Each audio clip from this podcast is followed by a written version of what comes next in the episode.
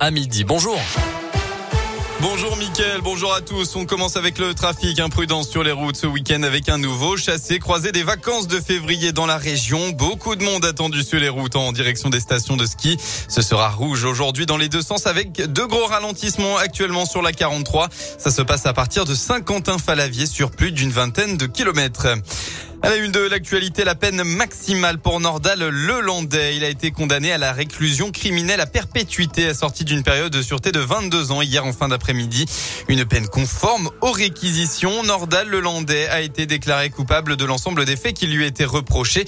L'enlèvement, la séquestration et le meurtre de Maëlys, les agressions sexuelles sur deux petites cousines et la détention d'images pédopornographiques. La défense a annoncé immédiatement après l'audience qu'elle ne fera pas appel du verdict. Dans la Loire, un grave accident de la circulation hier après-midi à Montbrison. Une femme de 31 ans a été renversée par une moto vers 15h30 au niveau du boulevard de la Madeleine. La victime a été transportée en urgence absolue par le SAMU vers l'hôpital du secteur.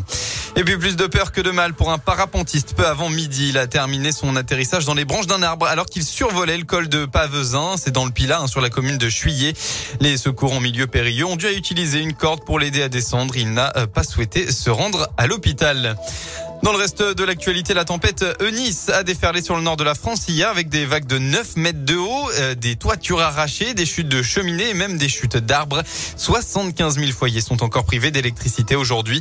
Dans le département du Nord, 6 personnes ont été euh, gravement blessées.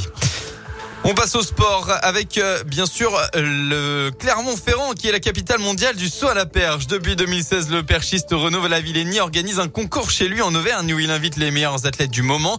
Après une édition à huis clos en 2021, le concours est de retour à la Maison des Sports. Le prodige suédois Armand Duplantis, détenteur du record du monde, ne sera malheureusement pas là cette année, pas plus que l'américain Sam Kendricks, double champion du monde.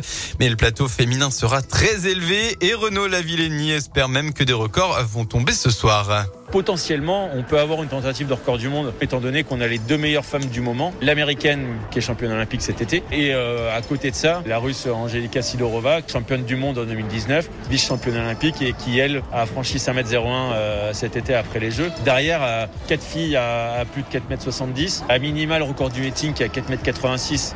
Je pense et j'espère qu'il va tomber. Mon souhait, c'est de pouvoir avoir au moins des tentatives à 5 mètres. 5 mètres chez les femmes, il n'y en a que 4 dans le monde qui l'ont fait. Le All-Star Perche, c'est à partir de 20h30 à la Maison des Sports de Clermont et c'est un événement en partenariat avec Radioscoop. Vous pouvez retrouver l'interview de Renaud Lavillenie sur radioscoop.com. La météo de votre journée dans la région a bien de très belles éclaircies. Hein. Cet après-midi, le temps sera donc ensoleillé avec au maximum de la journée côté température entre 7 et 10 degrés.